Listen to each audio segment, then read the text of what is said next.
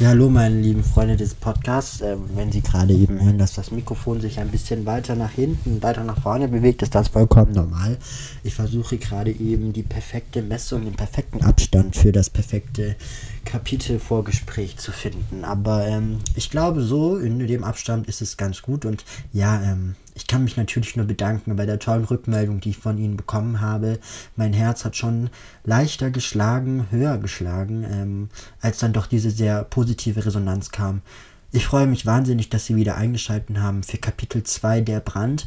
Und ähm, ja, es ähm, wird ein wilder Ritt und ähm, vielleicht habe ich gerade eben meine Tagesschausprecherstimme, aber das wird sich bald ändern. Ich wünsche Ihnen einen wunderschönen Abend, einen wunderschönen Mittag, einen wunderschönen Morgen, wann auch immer Sie diese Sendung anhören. Und ganz viel Spaß bei dem neuen Kapitel von Max Olszewskis Hörbuch Endlich. Kapitel 2 Der Brand. Lukas wacht auf. Geplagt von der meditativen Stimme der Lehrerin schaut er auf die Uhr. Noch eine ganze Stunde darf er hier sitzen. Und wie einst der Baum aufblühte, die Blätter flogen und der Winter kam spricht Frau Butter voller Leidenschaft. Neben ihm sitzt Penelope. Lukas, aufwachen. Bist du schon wieder eingepennt? lacht sie. Ja, kein Wunder bei diesem Buch, gibt Lukas zurück. Warum spürst du nicht diese Liebe in dem Raum, die Liebe, welche von den Blättern des Baumes hervorgeht, welche uns alle erfüllen soll, bis wir maximal die Liebe spüren? Lukas lacht. Er weiß, wie scheiße sie das Buch findet. Vielleicht noch ein bisschen mehr als er selbst. Es ist so langweilig. Und dann noch ihre Stimme, da kann man nur einschlafen, sagt er. Ach, Lukas, sind wir wieder unter den Lebendigen? fragt die übermotivierte Frau Lehrerin. Jap, bin wieder aufgewacht. Hab leider keinen Baum gesehen. Sorry, sagt er ironisch. Die Klasse lacht. Sie sollen auch nicht den Baum sehen, sie sollen ihn fühlen, im Herzen, in ihrer Brust, so wie Josephine. Die Dame zeigt auf ein Mädchen in der ersten Reihe. Sie liest mit voller Passion mit, ist hoch interessiert. Ja, aber die gute Josephine hat das Buch auch schon fertig gelesen. Wenn Sie mal genau hinschauen, ist das Fifty Shades of Grey, spricht Penelope gelangweilt. Alle schauen Josephine an, sie merkt davon gar nichts. Tief im Buch ist sie versunken. Stimmt das, Josephine? fragt die anzweifelnde Lehrerin. Josephine antwortet nicht. Frau Butter geht auf sie zu, nimmt das Buch in die Hand, das Cover zeigt zwar Lust und Liebe, die Lektüre, die alle Abiturienten lesen müssen, allerdings verbirgt sich dahinter etwas anderes. Sie reißt das Cover von den dicken Einbänden des Buches, Josephine errötet. Das, das kann doch nicht wahr sein! Ruft Frau Butter erzürnt. Ich bin sehr enttäuscht von dir. Und dann noch so einen Mist zu lesen, das hat nichts mit Passion für die Liebe zu tun, kein wortgewandtes Zusammenspiel aus Nomen, Verben und Adjektiven. Reiner Sex für die, die nicht haben können. Josephine schaut auf den Boden. Ja, für die, die keinen Sex haben können, lacht Penelope laut. Die ganze Klasse kichert. Josephine scheint dies sehr unangenehm zu sein. Und dann nahm er den Eiswürfel, und ich spürte die Gänsehaut überall. Er kam mir näher, nahm die Peitsche, aua, ruft sie mittlerweile stehend, als ob sie einen Orgasmus hätte. Alle lachen, nur Lukas nicht. Diesem ist das sehr unangenehm. Ein weiterer Klassenkamerad von ihm erhebt sich. Dieser steht nun ebenfalls wie Penelope in dem Klassenraum. Ich will dich, komm her, komm her, du kleiner Sexsklave, sagt er mit voller Passion. Die Klasse tobt. Schreiend machen sich alle über das Buch von Josephine lustig. Ruhe! schreit Frau Butter, die mal wieder ihre Klasse nicht unter Kontrolle hat. Also, ich muss das Buch mitnehmen zur Rektorin und du kommst mit mir. Josephine schaut immer noch auf den Boden. Ihre Augen sind gerötet, so als ob sie gleich weinen würde. Das junge Mädchen rennt aus dem Klassenzimmer. Du hast deine Peitsche vergessen, ruft erneut der Junge, welcher sich wie Penelope erhoben hat. Sein Name ist Percy. Penelope versteht sich gut mit ihm, Lukas nicht. Gut gemacht, lobt ihn Penelope. Solange ich weg bin, lest ihr bis Seite 122 weiter. Haben wir uns verstanden? Spricht die studierte Germanistin. Die Lehrerin verlässt den Raum und Lukas möchte sich hinlegen. Einfach nur schlafen. Zu Hause. Schnuggi, ich muss dir was erzählen. Kriegt sich Penelope langsam an ihn heran. Kannst du mit diesem Schnuggi aufhören? Das geht mir echt auf die Nerven, widerspricht er ihr. Okay, Schnuggi. Lukas verdrückt die Augen. Gestern hat mir Lennart geschrieben. Bitte was? Lukas Müdigkeit verschwindet genauso schnell, wie sie gekommen ist. Was hat er gesagt? Sein Problem, er mag Penelope. Er mag sie sogar sehr. Doch er möchte die Freundschaft, die zwischen den beiden steht, nicht kaputt machen. Er weiß nicht, wie er agieren soll, deshalb spielt er auf cool. Er möchte sich mit mir treffen, klatscht sie in die Hände. Sie strahlt über alle Backen. Lennart ein sportlicher Typ. Er ist Teil der Leichtathletikmannschaft, gut gebaut, groß, seine buschigen, dunklen Augenbrauen sind dominant und schmücken sein ovales Gesicht. Er ist ein richtiger Draufgänger. Party, Rauchen, Frauen wie Hühner an der Stange. Genau das Gegenteil zu ihm. Er ist schmal, gut im Tennis, das war es dann auch schon. Ich sag's dir, der ist es, schwärmt Penelope von ihm. Ja, jetzt warten wir erstmal ab. Wir müssen schauen, wie sich die ganze Sache entwickelt. Aber ich freue mich für dich. Er umarmt sie. Der Geruch ihres Haares geht durch seine Nase. Ihr Körper schmiegt sich an sein. Es passt perfekt. Ich muss dir auch was erzählen. Penelope löst sich aus der Umarmung. Ich hatte wieder so einen Traum. Was für ein Traum? fragt sie ihn. Mit Stift auf dem Block verfolgt sie Linien. Dieser Traum voller Gewalt und Blut, Lukas schämt sich. Nicht, weil er ihr nicht vertraut, aber das volle Ausmaß des Traumes kann er keinem berichten. Wenn jemand herausfindet, was sein Unterbewusstsein ihm für Bilder schickt, alle werfen ihn sofort in die Klapse. Hör mal, ein Traum ist ein Traum, keine Realität. Du musst dich einfach ablenken, zum Beispiel mit mir shoppen gehen und ein Outfit für heute Abend finden. Penelope zwinkert ihm zu. Lukas nickt, doch irgendwie fühlt es sich nicht ernst genommen an. Er ist immer für seine beste Freundin da, aber vielleicht liegt das auch daran, dass er sie mehr mag als eine beste Freundin. Wahrscheinlich hat sie recht, Ablenkung tut gut. Die Zeit vergeht langsam. Frau Butter kommt ohne Josephine zurück, sie hält eine Ansprache, dass Josephine sich nicht wohlfühlt. Die Klasse muss aufhören, solche Dinge zu sagen und kameradschaftlicher agieren. Penelope, Percy und Lukas schauen sich an. Die beiden lachen, aber Lukas tut es leid und sagen will er nichts. Weil er Penelope mag und auf keinen Fall einen Streit mit ihr anzetteln möchte. Als die Schulglocken den befreienden Ding Dong durch das Klassenzimmer lauten lassen, entscheidet Lukas sich, nach Hause zu gehen. Der Traum von vorhin hat ihn ganz schön fertig gemacht und alles, was er möchte, ist schlafen schlafen, ohne Träume, die ihn verstören, und er keine Ahnung hat, was sie bedeuten sollen. Er verabschiedet sich von seiner besten Freundin. Wir treffen uns nachher, Schnuggi, okay? lacht sie. Was habe ich zum Thema Schnuggi gesagt, mahnt er, doch sie lacht, umarmt ihn. Mit Percy läuft sie davon, fröhlich trazend. Ciao, Schnuggi, ruft sie ein letztes Mal und winkt. Er lacht verärgert, schnappt seine Tasche. Die durchgelaufenen weißen Sneaker tragen ihn zu seinem Auto. Er ist einer der ersten, die 18 geworden sind und ein Auto besitzen. Ein blauer ist es, niegelnagelneu. Eigentlich wollte Lukas kein Auto. Er wollte nicht mal einen Führerschein machen. Doch seine Eltern konnten ihn überreden. Und jetzt, wo er das Auto und den Führerschein besitzt, ist es extremst vorteilhaft. Flexibel zu sein, das zu tun, was er möchte. Als er in das Auto steigt, spielt das Radio flexible Töne seiner Lieblingsband. Musik ist für ihn alles denn sie kann alles. Ihn herunterfahren, zum Joggen animieren, emotionale Ebenen kreieren, die bis heute er von niemandem empfangen hat. Als er durch den Rückspiegel schaut, um aus dem Parkplatz zu rangieren, glänzt das schwarze Leder der Sitze auf. Doch als Lukas genauer in die Hinterfront seiner mobilen Soundanlage blickt, entdeckt er noch etwas anderes. Ist das etwa. Doch er will seinen Blick gar nicht trauen. Er entsichert den Sicherheitsgurt, stößt die Tür auf und schleicht sich langsam aber sicher an die Person, welche im Wald sitzt. Voller Frustration versucht sie mit einem Streichholz etwas zu entflammen, doch er kann nicht erkennen, was es ist, das in Brand gesteckt werden soll. Lukas hat sich einem Gebüsch versteckt, in welchem er eine perfekte Aussicht auf das Geschehen hat. Er dreht sich etwas zur Seite und ein Knack springt zu dem unbekannten Menschen. Hallo? Ist da jemand? sagt sie irritiert. Als die Unbekannte sich umdreht, bestätigen sich seine schlimmsten Vermutungen. Es ist Josephine. Aber was will sie mit dem Streichholz? Lukas geht weiter in die Hocke, um so gut versteckt zu sein, dass Josephine ihn auf keinen Fall sieht.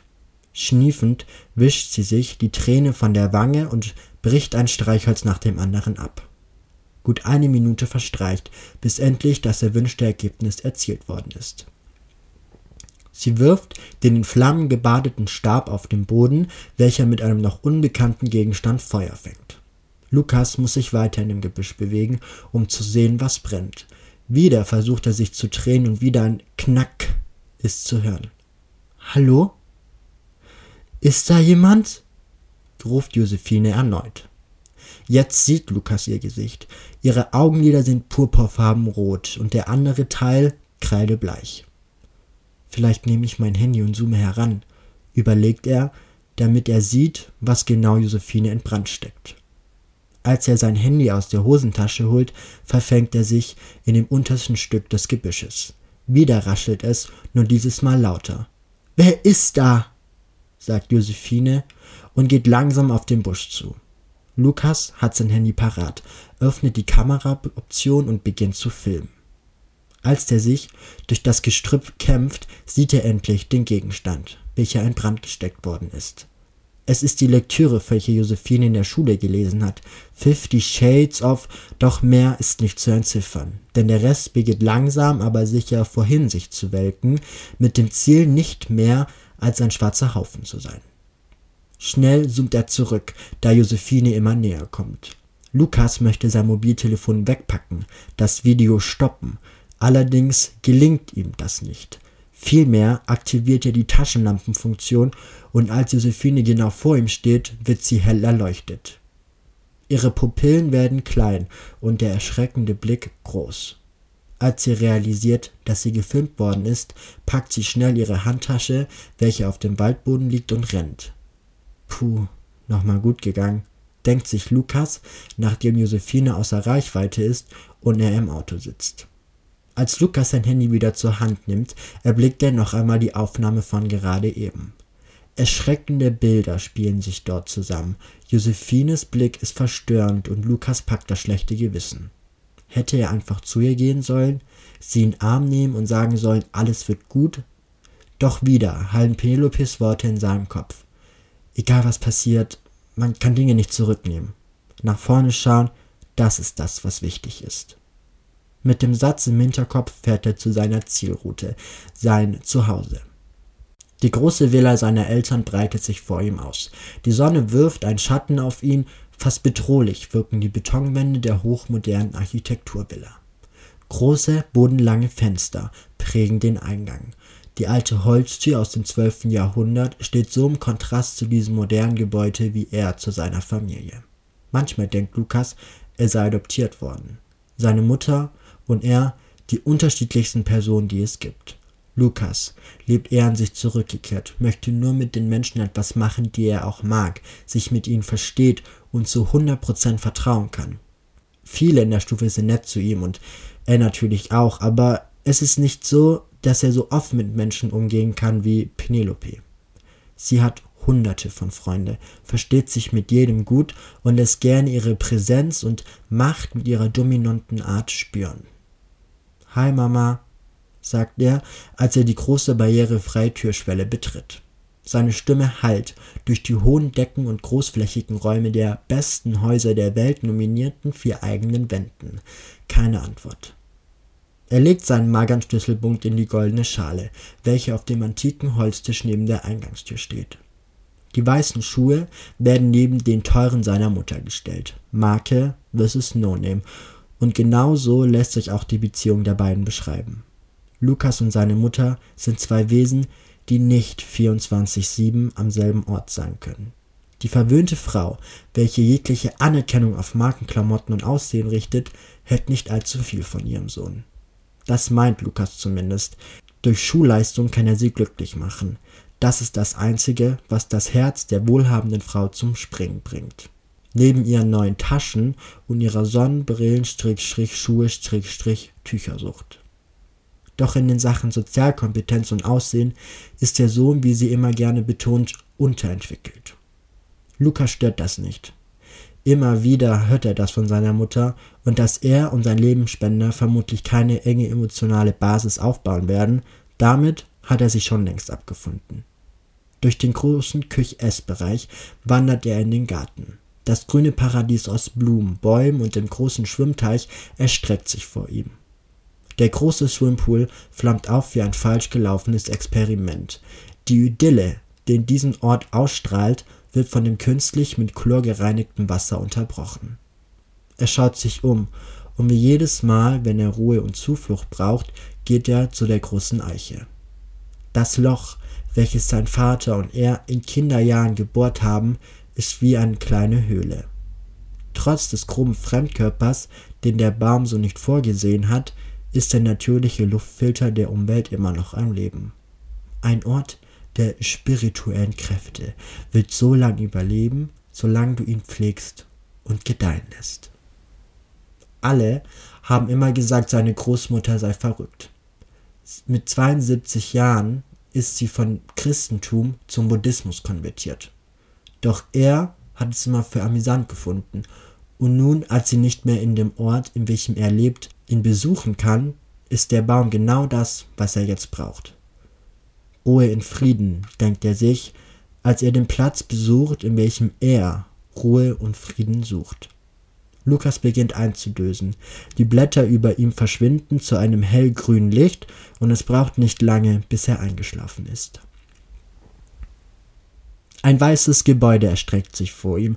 Aus der Ich-Perspektive sieht er eine Person laufen. Mit gestrecktem Arm und einer Waffe geht diese verwirrt durch die Gänge. Die Helle, welche von den Lichtern ausgeht, lassen jeglichen Umriss und Schatten verschwimmen. Er fühlt Hass und Wut. Sicher ist die Waffe in Hand der Person. Ein Wald erstreckt sich vor ihm, der sich schnell und geschwind durch die Betonwände wächst. Eine andere Person kommt aus den Wänden, auf denen sich nun derselbe Busch wie vorhin erstreckt. Der Busch, in dem er sich versteckt hat. Er hat immer noch die Waffe in der Hand, die Person fängt an zu weinen und schnell füllt sich der komplette Waldbetonraum mit Wasser. Die Person am Busch fängt an zu straufeln. Ich kann nicht schwimmen. Ich kann nicht schwimmen, ruft sie immer wieder. Doch Lukas kann nicht erkennen, wer es ist. Näher schwimmt er zu ihr ran. Das Wasser ist nun bis zu seinem Kehlkopf und steigt immer schneller an. Hilfe! Bitte helfe mir! ruft sie verzweifelt und gequält. Ich muss sie retten, denkt er sich, doch auf eine unklärbare Weise hält er immer noch die Waffe auf sie. Der Druck in seiner Hand steigt und gezielt ist der Zeigefinger auf dem Trigger der Schusswaffe. Ein Schuss folgt dem anderen. Nicht zwei, nicht drei, sondern zwanzig Schüsse werden abgefeuert. Mit den Händen an der Kehle schwimmt das Opfer. Warum? Ich, quält die unbekannte Person sich. Du weißt warum. Klappern die Wände und Lukas dreht sich um. Nun hat der Wasserpegel die Decke erreicht. Die quälenden, schreienden Stimmen der angeschossenen Personen verstummen im Blubbern des Wassers. Niemand ist zu sehen. Was habe ich gemacht? denkt sich Lukas und bekommt Panik. Auch er bekommt keine Luft mehr, und langsam aber sicher wird der Sauerstoff knapp. Er kann es schaffen, die Waffe fallen zu lassen, welcher durch den Strom aus Blut und dem H2O zu Boden sinkt. Lukas nimmt die Person in den Arm und versucht sie zu halten. Als sie ihren Kopf drehen möchte, ist er verwirrt. In den Augen der Person ist das brennende Buch von Josephine zu erkennen, und erst jetzt realisiert er, dass es das Mädchen ist, welche er vorhin gesehen und gefilmt hat. Ein lauter Knall folgt nach und Lukas sieht einen hellen Lichtblitz auf ihn zukommen. Es erinnert ihn an seine Taschenlampe des Telefons. Es kommt rasend schnell auf die beiden zu, flackert. Panik von Sauerstoffmangel und der Angst zu ertrinken und dem Treffen des Lichtpunktes breiten sich in ihm aus. Er will schreien und rufen Stopp, doch seine Stimme versinkt in dem Strudeln des Wassers. Der Lichtpunkt trifft die beiden und dann ist alles schwarz. Lukas versucht seine Augen zu reiben. Als er in einem schwarzen Raum aufwacht, neben ihm liegt immer noch Josephine. Von oben erscheint das helle Licht der Taschenlampe, welches den Raum in ein unangenehmes, grau steriles Licht hüllt. Josephine atmet langsam und schwer. Er hat ihren Kopf in seinen Schoß gelegt und ihre Augen haben jegliche Lebensfarbe verloren. Josephine, es, es tut mir so leid. Ich wollte dich nicht filmen. Ich wollte nicht auf dich schießen. Ich bin das nicht. Ich kann es nicht kontrollieren, sagt er bedrückt. Josephine dreht sich zu ihm und die Augen der beiden treffen sich. Du bist es nicht. Es ist Penelope, spricht sie in einem Trancezustand. Hilf mir, hilf mir, hilf mir bitte. Ich weiß nicht, wie lange ich das noch aushalte, spricht sie ohne jegliche Lebensenergie. Ich weiß nicht, was ich tun muss, sag es mir, spricht Lukas verzweifelt, der mittlerweile Tränen überströmt ist. Du hast es verdient. Flackert die Stimme in den Flammen und diese nehmen Josephine und Lukas in einen Tornado von Hass, Missgunst, Gelächter und absoluter Brutalität auf.